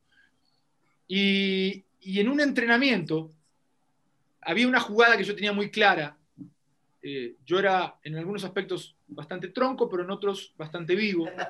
Y entonces si había algo que sabía hacer, era salir a la banda y recuperar en el mano a mano en la banda. De adentro hacia afuera me la pelaban, porque yo estaba eh, bien posicionado y siempre esperando el enganche, ¿no? Siempre esperando el enganche para poder estirar la pierna y quitarla. Les daba el pasillo exterior, iba midiendo, midiendo, midiendo y ¡pac! y quitaba. Y me la pelaban incluso hasta los más rápidos, ¿no? Que a veces salían por la banda disparados, les cruzaba el cuerpo y bailaban. Y cuando salían hacia adentro me la regalaban. Entonces me acuerdo que fui a perseguir a Ponchito y dije, acá me lo chingo a Ponchito, ¿no? Lo fui, lo fui persiguiendo de adentro hacia afuera, lo fui midiendo, lo fui midiendo, lo fui midiendo, Y cuando llego a la banda, Ponchito amaga para ir hacia, digamos, en velocidad por la banda, y yo dije, este va a enganchar para la zurda, porque es zurdo, y entonces iba a salir hacia adentro, efectivamente. Entonces yo ya lo tenía visto, lo tenía visualizado, como siempre. Y en ese recorte que me hace Ponchito, yo quiero frenar con la pierna izquierda y quiero arrancar para adentro, y entonces me da un piquete en la puta rodilla que me paralizó un segundo, ¿no? Un segundo. Y cuando Ponchito engancha, hice así, y enganchó, y yo me quedé, güey, plantado. Y entonces dije, cabrón, ese día llegué a mi casa y me quedó esa jugada en la cabeza. Y dije, güey, esto ya no me va a durar mucho. Esto me va a durar un año o dos. Yo acababa de llegar a Atlas. Bueno, sí, tenía ese torneo justamente. Tenía cuatro o tres meses en Atlas. Y, entonces dije, güey, pues esto empastillado como estaba y me dolió. Dije, cuando no me, pongo, no me tome una pastilla para el dolor, pues obviamente que me va a doler el doble. Y entonces empecé a pensar que ya estaba muy cerca del retiro. Y bueno, después de ese torneo ya no jugué en Atlas, el que viene ya no lo jugué, me mandaron a entrenar con segunda, me operé sin que nadie supiera, me hice una limpieza del cartílago, me hice todo, volví igual de jodido. Em, me llaman a entrenar eh, Tomás Boy, después me llamó a entrenar eh, el, turco, el turco Assad. Y con los dos estuve, pero no estaba bien de la rodilla, me dolía mucho. Em, creo que, que fueron los momentos más más complicado porque ya estaba pensando qué, venía a futuro. Y entonces, bueno, empecé a hacer catarsis en otros lugares, y puse un negocio, un gimnasio infantil que, yo atendía, que estaba yo dando la clase de fútbol para los niños. Hice catarsis ahí, en lo que veía qué carajos hacía con mi vida. Y me invitaban ya a los programas de radio, me invitaban a, dar comentarios para, algunos programas radiales en Guadalajara. Eh, Pedro Antonio Flores Ágala, eh, Carlos Godínez, que fue también eh, comentarista de cancha de TV Azteca. Eh, varios programas me, invitaban a, hablar del fútbol tapatío, ¿no? Entonces, en una de esas, pasa, que yo estaba paseando con la familia en la, en, la, casa, en, la plaza y me hablan un sábado, ¿no? Dos horas antes del partido de Atlas, estaba dando una vuelta con mi señora y me dicen, hey, se nos cayó eh, la llegada de un, analista para un partido eh, de Atlas y queremos saber si nos podías echar la mano comentando el juego y la chingada, ¿no?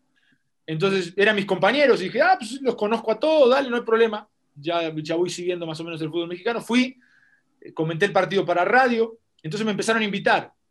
Y a partir de ahí se, se dio esta posibilidad. Ese día me acuerdo que mi señora me dice, hey, acabamos de llegar a la plaza y ya te vas a ir. Le digo, puta, me están invitando, me están pidiendo un favor. Le digo, a mí, digo, me gusta, le digo. Y bueno, me dijo, dale, dale para adelante, ¿no? Bueno, así como llegamos, media horita y nos volvimos a la casa, me fui al Jalisco a comentar Atlas, les gustó, y así se abrió la puerta y me fui metiendo en los medios, me fui, me fui colando como la humedad, hasta que un día me invitaron a ser parte de TDN y, bueno, eh, en un abrir y cerrar de ojos estaba en México, me mudé a México, cosa que sorprendió a Francisco Javier González, que fue el que me invitó. Él me había invitado para, yo estar en, Guadalajara y hacer enlaces y, de repente volarme a México, pero dos, tres días y volver. Y yo le dije, no, yo así no puedo. Digo, yo quiero ir y estar allá y quiero, quiero chingarle y quiero estar diario. Y entonces me dijo, ah, ¿te vendrías a vivir acá? Le digo, me voy a vivir. Y me dice, pero acá no pagamos. Y ¿Cuándo he hecho algo por dinero solamente? No, pues el dinero es importante, pero más importante es sentirme yo a gusto con mi familia allá y adaptarme. Y entonces yo creo que esa decisión fue la que cambió mi vida eh, en este aspecto, ¿no? Después del retiro. Porque eh, yo creo que también la determinación y, la, y, este tipo de situaciones de entregarte por completo a algo hace que marque una diferencia. Entonces en ese momento estaba entre analistas, ah, bueno, mira, estaba el ruso, estaba aquel, estaba aquel en diferentes ciudades, ¿no? Y yo fui el único que dijo, güey, me voy. Y entonces ya estuve más cerca de TDN en aquel momento, me empezaron a dar muchos partidos, me empezaron a, tener en cuenta, empecé a analizar ya, eh, eh, editar. Eh, bueno, fueron muchas cosas que, que, empecé a hacer ya estando aquí, que me fueron poniendo en un, cada vez en un mejor lugar, ¿no? En consideración. Y bueno, a fuerza de, de cagarla y de, cometer errores y seguir ajustando para ya no cometerlos, bueno, me fui posicionando y hoy creo que estoy dentro de un, grupo de, analistas donde digamos, sin ser el mejor, que yo lo entiendo perfectamente, entonces ahí me voy colando de repente, ¿no? Estando ahí entre, entre un grupo donde está, me parece, bien visto, ¿no? el, análisis del fútbol y, la gente me lo hace saber y me siento contento, pero fui picando piedra y, después de cinco años de estar aquí, por lo menos ya siento un pequeño reconocimiento que, que me agrada, que me gusta y que me obliga a seguir trabajando. Hasta llegar a ser la cara de tu DN, hasta llegar a ser la cara de tu DN que nos decía al principio. no, definitivamente, definitivamente lo tienes y eres de las voces ya, ya reconocidas. Y, me hilo rápidamente con esa pregunta porque se me hace muy complicada. Por ahí, en el, en el barrio, cuando hablamos de cada cuestión de hombres, se dice que simio no mata simio, que no echa de cabeza un hombre a hombre. Entonces, ¿cómo le hiciste para adaptarte a ser analista? Quizá al pensar no ser tan, tan tajante, tan riguroso con los compañeros de profesión, o no sé si hasta cierto punto hay cierto filtro en el comentario de decir, güey, no es tan fácil analizarlos o criticarlos cuando no tienes un background eh, de, de, saber de, por ejemplo, uno que es un troncacio que dice, puta, güey, era muy fácil alcanzarla, o era muy fácil agarrarla de volea y pegarla al ángulo. Eh, ¿Hasta qué punto estaciones dices, güey, esas cosas son imposibles, hay que un poco más tranquilos? Yo, yo, yo respeto a todos, todos mis comentarios son con respeto, incluso hoy de los que son mis colegas, también a veces me refiero al mismo periodismo, al mismo exjugador que comenta y, lo hago con respeto. Pero yo siempre hablo con, lo que siento, con la verdad, con mi verdad, digamos, ¿no? con lo que yo veo y con lo que a mí me, parece que es necesario expresar. Eh, hay muchas, muchas formas de decirlo, ¿no? Si hay un futbolista joven está jugando sus primeros tres, cuatro partidos y la caga y, viene un gol que, recibe su equipo porque perdió una pelota ¿no?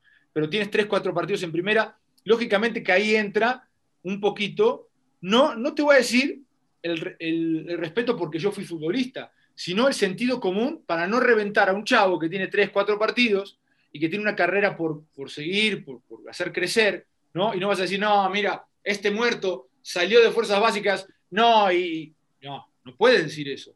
No puedes decir, ¿cómo puede perder esa pelota del joven? No, no podría, no tiene que jugar nunca más, no. No lo puedes matar así. Hay que tener tacto. ¿no? Eso no quiere decir que seas condescendiente o que sea, no. Hay que tener tacto. Hay futbolistas que tienen 100 partidos en primera, la cagan y sí puedes decir, qué terrible error cometió fulanito de tal en la salida, ¿no? Y cuando la pierde un chavo que tiene dos, tres partidos, sí tienes que tener ese cuidado, porque muchas veces, yo creo que una gran parte de las veces, uno no mide hasta qué punto llegan tus comentarios. Y tus comentarios pueden llegar a arruinar una carrera o a potenciarla si es que también te vas del otro lado, ¿no? Entonces hay que ser muy medidos y, analizar muy bien lo que sucedió, ver el contexto para dar la puntada justa. No es fácil, pero tener un micrófono es una responsabilidad, una responsabilidad que hay que saber llevar y, no siempre uno está preparado para, para responder a, una cosa que surge en el momento y tienes 8 segundos, 10 segundos para expresarlo en televisión nacional y si no piensas, ¿no? Puedes llegar a eh, boicotear o, terminar, no, bueno, no terminar, pero sí eh, arruinar una carrera. Me ha pasado que, he conocido casos de comentarios de gente muy importante en el fútbol que dice, no, este güey no puede jugar en primera. Si tú haces ese comentario siendo una persona muy influyente, la gente se lo puede creer y tal vez ese joven sí puede jugar en primera, pero le falta madurez, le, falta, le faltan partidos, le falta un mejor entrenador, está jugando en una posición que, no es la suya. Bueno, son muchas cosas. Y sí hay que tener un respeto y una, y una forma de decirlo. Pero todo se puede decir. Puedes encontrar la forma. Y creo que ahí es lo que marca la diferencia en los medios. El que lo dice de una forma agresiva, una forma que puede llegar a dañar, o el que lo dice desde un punto de vista o desde un lugar en donde tienes que comentarle a la gente lo que sucede en la cancha, pero lo puedes hacer con cierto respeto, ¿no? Obviamente a nadie le gusta que le digan que la cagó, pero puedes hacerlo con mucho respeto y decir, se equivocó porque pudo hacer esto, hizo esto, hizo esto. Hay formas de expresarlo y de manifestarlo, claro, ¿no? Y yo me voy por ese lado, más que por el otro lugar donde eh, han caído ya muchos periodistas en reventar, en tundir, en usar un lenguaje muy agresivo, que finalmente eso sí llama la atención, pero creo que que el periodismo, y yo no me considero periodista, ¿eh? pero, y los medios de comunicación merecen algo diferente. Y bueno, ahí estamos, ¿no? En esa lucha, en esa lucha de encontrar el término medio. Chicha, si tú creías que eras el tipo más preciso de la reta, hoy, hoy, el ruso vino a desbancarte, pero güey, ¿qué te cuento? Entiende todo, todo a la perfección, Chicha, pero platícale, platícale de otra pregunta sello de la casa que es como una, más bien son como 15 en una, Chicha. Ya contestó bien el momento cagado, ahora ya eh, casi, casi para terminar. ¿Qué viene, Chicha? ¿Qué viene, Chicha? Ahí ya no eres el tipo más preciso de este programa. me, acaban de quitar ese título y pues mira, mientras sea el ruso, todo bien. Ah, ya no le estés tirando el pedo, güey, tantito respeto para el ruso. Ah, no se enamore, carajo. Así que ruso viene la ronda de gol gana. Son 13 preguntitas, respuesta rápida. ¿Qué onda? ¿Le entras? Sí, dale, dale. La, la, pregunta aquí será, ¿la tendrá a la mano el GM Carlitos Córdoba? ¿Estás preparado? Es más, si, si, tú, yo me, yo me la aviento, pero si quieres que, no importa que no me vea, con que no, me escucha. No, mejor ponte, mejor, no, sí, no, mejor no la con nosotros, porque luego aquí somos muy sinceros, somos muy sinceros con nuestros amigos de la reta y con el ruso, que ya somos fans, nos vas a hacer un cagadero para la edición, que qué te cuento, güey. Entonces, mira, ahorita ya se movieron los cuadros y ya no existe un cagadero, entonces ya mejor así, venga mi chicha, hay que, hay que darle con todo, con todo al ruso. Sin miedo, sin miedo al éxito. A ver, venga, Ruso. Equipo favorito del fútbol mexicano. Puebla. Equipo favorito del fútbol internacional. No tengo. Bueno, independiente te digo, de Argentina, pero no tengo. Por mí que se partan la madre el Real Madrid, el Barcelona, que se gane uno, que gane el otro. Me vale madre. Yo no, no estoy en Barcelona, no estoy en Madrid, no hablo con las Z, no soy español. O sea, por mí, no, no tengo equipo favorito. Soy en ese, en ese, en ese rubro me extiendo porque soy admirador del fútbol y cuando juega bien un cabrón del Real Madrid digo, puta, qué chingón. Cuando juega bien un cabrón del Barcelona digo, puta, qué chingón. Y ya, o sea, cuando Cristiano estaba en el Madrid, puta, era una cosa hermosa, ¿no? Verlo jugar y bueno, ya no está, ahora está en la Juventus, digo, qué, cabrón tan efectivo, qué potencia y, también, o sea, creo que eh, a nivel internacional me va y me viene el equipo que gane, ¿no? Me gusta el buen fútbol, eso sí de, mi Puebla toda la vida, chicha, ya me convenció. O sea, uno solo, uno solo, que no esté inventando los demás. Venga, chicha. ¿Jugador favorito activo? Eh, Neymar. ¿Jugador favorito retirado? Cinia. Mejor jugador de todos los tiempos. Messi. Partido que más recuerdes y por qué, Russo. Eh, ¿Partido que yo jugué o partido...? Como sea, lo, que, el que tengas acá en la memoria.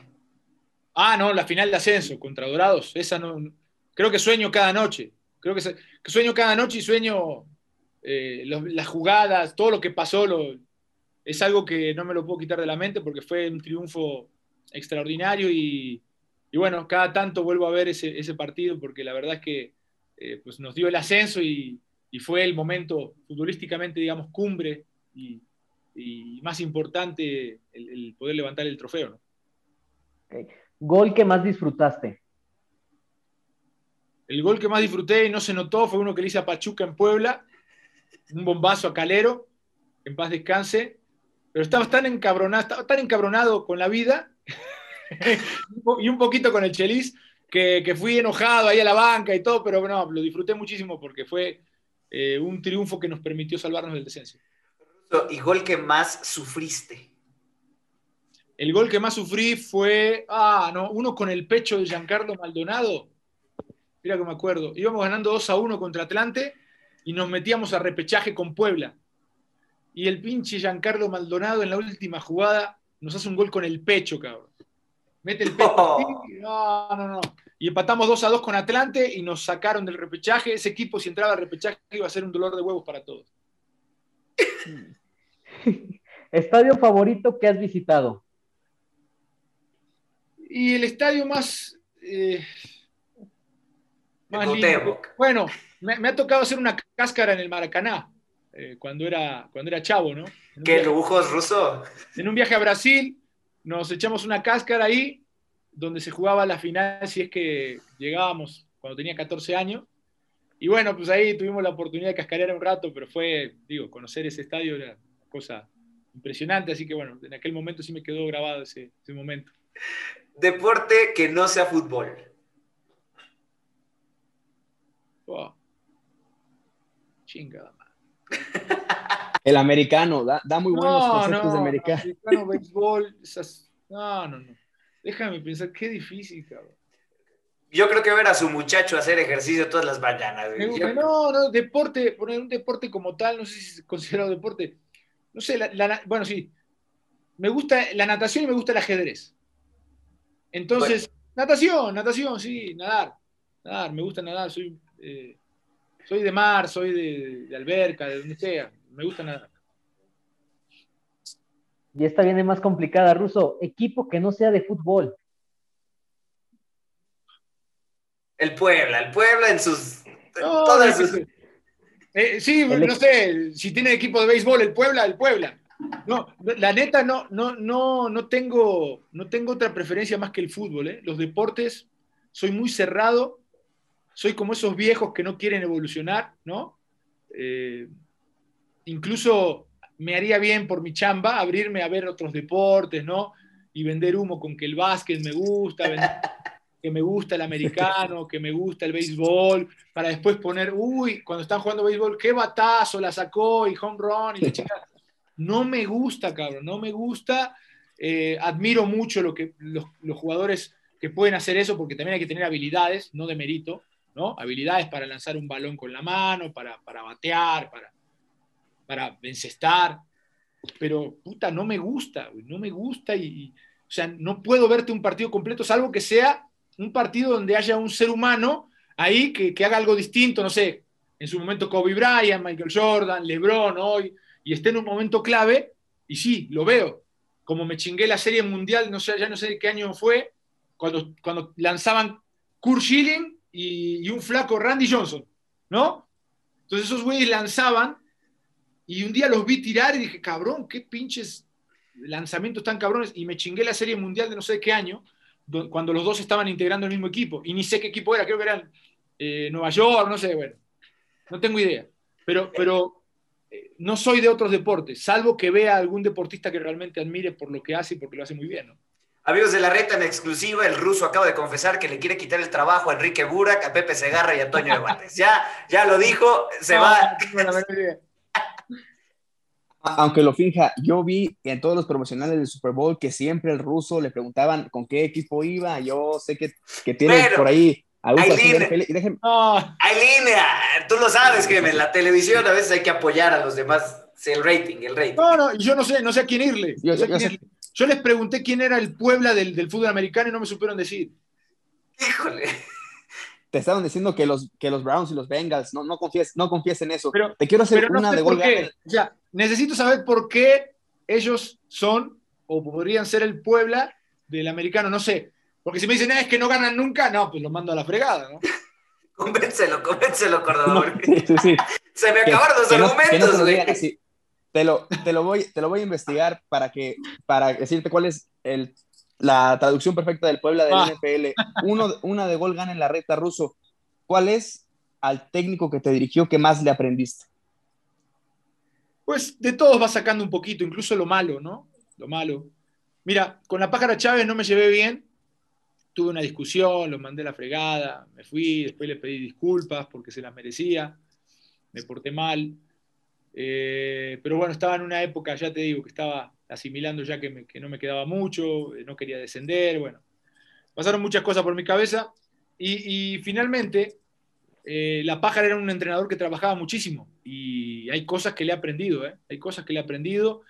eh, tenía mucha disciplina, mucha responsabilidad, llegaba temprano, ponía todo. No, no, un tipo sumamente trabajador y profesional. Después de, de Peckerman creo que aprendí mucho. Era un tipo mucho más calmado, te hablaba con una paz. El tipo te transmitía, ¿viste? O sea, transmitía cosas. Eh, estabas preocupado por algo y llegaba y te ponía la mano en el hombro y te hablaba con una serenidad que, te llegaba el mensaje. Entonces yo creo que vas aprendiendo cosas. Eh, Chelis también tiene lo suyo, por más que no, no he sido eh, una persona con la cual él se lleve muy bien, por más que hicimos el esfuerzo, ¿no? eh, hicimos el esfuerzo en muchas oportunidades, pero somos químicamente diferentes. Entonces, eh, chocamos un poquito por personalidad. Pero así todo, te puedo decir que he aprendido mucho y que muchas cosas que, ha hecho en la cancha, si algún día me toca estar de entrenador, eh, las haría, ¿no? En la cancha, en los entrenamientos, creo que, ha tenido algunas muy buenas ideas. Y bueno, después me ha tocado en Argentina eh, tener a, entrenadores que, que, fueron campeones del mundo, como Néstor Clausen, que jugó en la selección, a Enzo Trocero, que, que en algún momento fue campeón también con Independiente, o sea, entrenadores que tal vez aquí no se conocen, pero que me dejaron muchas cosas. Y después lo de Miguel Herrera es muy conocido, ya lo he dicho muchas veces, estuve a Miguel y, Miguel se me hace un entrenador muy capaz y que me ha enseñado también muchas cosas. Ahí está, muy bien, muy bien. Ruso, ahí está, yo creo que también va a estar bien cabrona. ¿Tienes algún ídolo deportivo que no sea futbolista? sí, claro, claro. Pero a mí me impresiona mucho lo que, lo que hizo Phelps, eh, me impresiona mucho lo que hizo Usain Bolt. Eh, no sé si son ídolos, pero yo los veo y digo, cabrón, o sea, el tiempo que le habrán dedicado a, sus entrenamientos para llegar a ser lo que fueron. Nosotros en el fútbol con dos horas y media de entrenamiento como mucho, porque aparte son dos horas y media de, tiempo, de tiempo bruto. Si nos vamos al tiempo neto, es una hora, hora veinte, ¿no? Y estoy contando la bañadita, el masajito, los cariñitos que reciben los jugadores del kinesiólogo en la pierna, ¿no? todo eso ¡Qué lujo! todo eso que engloba, claro, que parece un spa, ¿no? Entonces, eh, son dos, dos horas y media de entrenamiento y nos quejamos. Y estos tipos entrenan seis, siete horas al día, ¿no? Eh, son, son monstruos. Y, y, la verdad es que yo admiro mucho eso. No tengo así uno específicamente, pero te puedo nombrar varios que seguramente se partieron la madre, de, de estar machacando y, entrenando eh, el tiempo que, lo requiere para, para, hacer ese tipo de figura, ¿no? Ahí está, Chicha, vamos con la última, con la última del gol gana ya para, para terminar. Finalmente, Russo, ¿qué cambiarías del fútbol actual? Eh, el ascenso tendría que haber ascenso, el descenso tendría que haber descenso, y del fútbol actual en general, no sé, eh, tal vez el VAR, el VAR que tendría que, ajustarse un poquito a, los tiempos y, tal vez no revisar todas las acciones, tal vez sería bueno nada más hacer un, un, VAR que solo, solo pueda marcar fueras de lugar y, fue, y goles, ¿no? cuando pasa la línea de gol. Eh, y, algunas expulsiones muy claras, después ya que no se metan en, el fútbol, porque la verdad es que eh, atrasan mucho la dinámica del juego. No sé, ese tipo de cosas, ¿no? No, me, he puesto a pensar, es una pregunta demasiado, demasiado importante para contestarla en, 20 segundos, pero, pero del fútbol sí creo que eh, el VAR con menos influencia y, obviamente que, esta, esta, situación de, ¿cómo se llama? De, cortar el partido se me genera incomodidad. Ahí está, amigos de la reta, el ruso hoy. Hoy vino a hacer la reta con honores. Hagan de cuenta de esas retas que uno no mete ni las manitas, güey. Así, así hoy, así hoy nos goleó una cosa fantástica. Ruso, para terminar y agradeciéndote eh, eh, esta gran charla que nos regalaste, llena de risas, de pasión, de emoción, de todo un poco hubo aquí en la reta. ¿Cuáles son tus metas, tus planes a futuro? ¿Qué viene para el ruso Samogiri? Bueno, eh, metas es eh, seguir creciendo como analista, seguir eh, preparándome para, hacerlo cada vez mejor, aprendiendo de, los grandes compañeros que tengo al lado, ¿no? Yo creo que a, futuro no veo, no veo más allá de dos, tres años, ¿no? Pero supongo que en algún momento, si llega alguna oportunidad para dirigir, la podría tomar. No me desvivo por eso, no ando tocando puertas y presentando proyectos porque hoy por hoy me siento eh, muy contento donde estoy, la empresa me trata muy bien, en Televisa y en TUDN he tenido el mejor trato, entonces la verdad es que eh, no, no, estoy pensando en dirigir eh, ya, pero si en algún momento llega alguna oportunidad lo pensaría, ¿no? Entonces, metas, cada día ser mejor, ¿no? Cada día ser mejor, seguir creciendo, veo el Mundial cada vez más cerca, me gustaría estar nuevamente en el Mundial, que fue una meta que, que cumplí en, Rusia 2018, que fue algo espectacular. que quiero volver a vivir en Qatar. Con el Mundial tan cerca, creo que esa es, un, es una meta muy clara. Ojalá me toque ir, ojalá me pueda ganar un lugar en, la empresa para que confíen en mí y bueno, me, pueda eh, echar todos esos partidos del Mundial que seguramente estarán buenísimos. Definitivamente, definitivamente, y te deseamos el mejor de los éxitos y ojalá podamos en algún momento trasladar la reta ahí a, tu DN, ahí, ahí es, a, cada, a, cada, persona que viene, se lo decimos ruso, para echar la reta ahí, un late night show, algo divertidón como lo que hicimos hoy. Sí. No, Ruso, ojalá estaremos, estuviéramos eh, en algún momento compartiendo en el debate ahí eh, eh, en tu DN, en algún momento te auguramos el mejor de los, éxitos y muchas gracias por acompañarnos, por ser nuestro padrino en la Reta Radio, nuestro primer invitado, que ahora ya termina, pues nada más en el formato de podcast, que lo tendremos mañana, mañana mismo, ahí está. Ruso, por último, un mensaje para toda la gente de la Reta antes de despedirnos. Pues mira, mi mensaje no tiene nada que ver con el fútbol creo que estamos pasando momentos muy difíciles. Hoy estaba leyendo también que un compañero eh, que, tiene ya eh, un tiempo que no trabaja con nosotros, eh, no, no, está, digamos, consiguiendo el volver a ser empleado, el volver a, tener su lugar dentro de, de, lo que es el ambiente del fútbol, de los medios de comunicación y demás. Y todos creo que estamos pasando momentos difíciles, ¿no?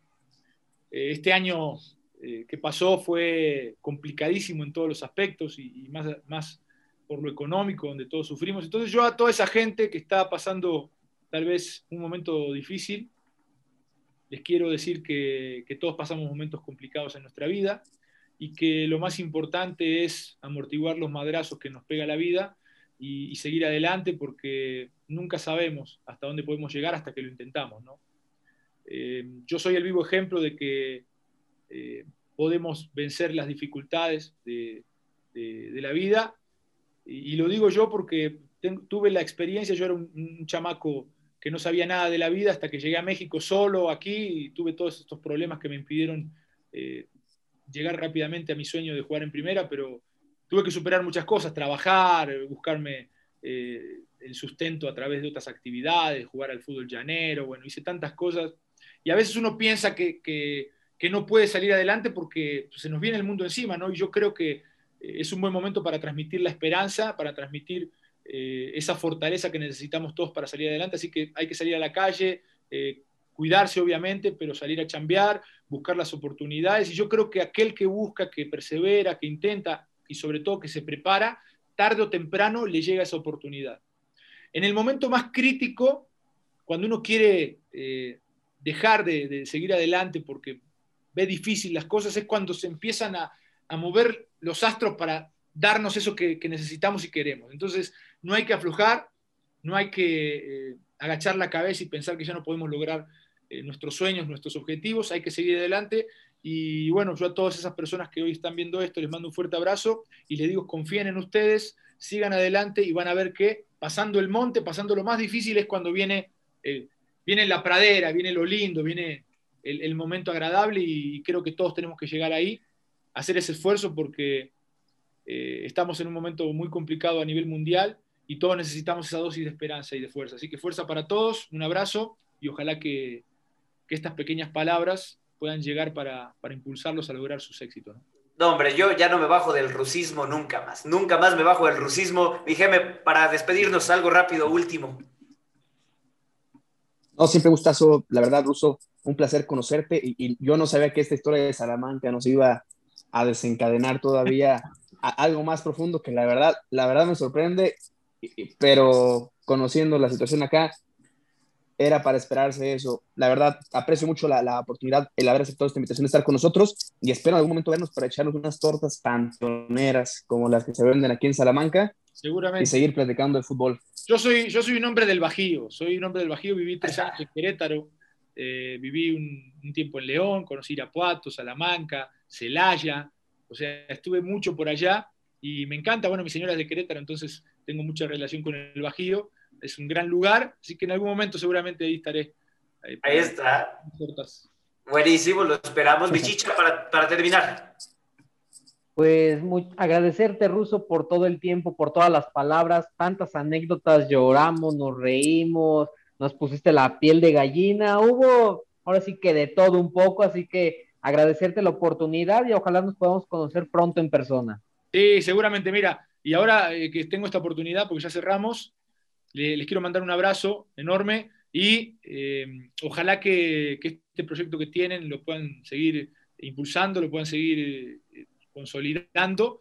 Y en algún momento, quién sabe, nunca se sabe, ¿no? Pero este tipo de proyectos que empiezan así, de la nada y, con el esfuerzo de cuatro o cinco personas, termina de repente creciendo y siendo algo mucho más grande. Ojalá que, que lo puedan hacer y que en algún momento se pueda cristalizar esto y pueda ser un programa de televisión. Quién sabe hasta dónde llega uno, ¿no? Así que no hay que ponerse techo. Eh, me, ha, me, ha, agradado mucho estar con ustedes y bueno, toda la mejor vibra para que esto siga creciendo y que en algún momento puedan lograr también sus sueños. Ruso de corazón, ya si el rusismo nos dio la bendición, ya, ya, ya algo bueno, bueno, ya está, ya está. Amigos, Exactamente, amigos de la reta, muchísimas gracias por acompañarnos en esta superedición especial Radio Podcast YouTube y todo lo que deberíamos monetizar, pero no monetizamos. Muchas gracias por acompañarnos. Mi nombre es Jorge Rubio y nos vemos en la próxima en la reta. Gracias. Gracias por acompañarnos en la reta de hoy. Y por si nos ponemos medios güeyes no supimos nuestras redes sociales en el programa, los invitamos a que nos sigan en Instagram como La Reta Podcast. Recuerden, todos los jueves, por Spotify y todos los lugares a donde nos inviten. Gracias por acompañarnos en La Reta.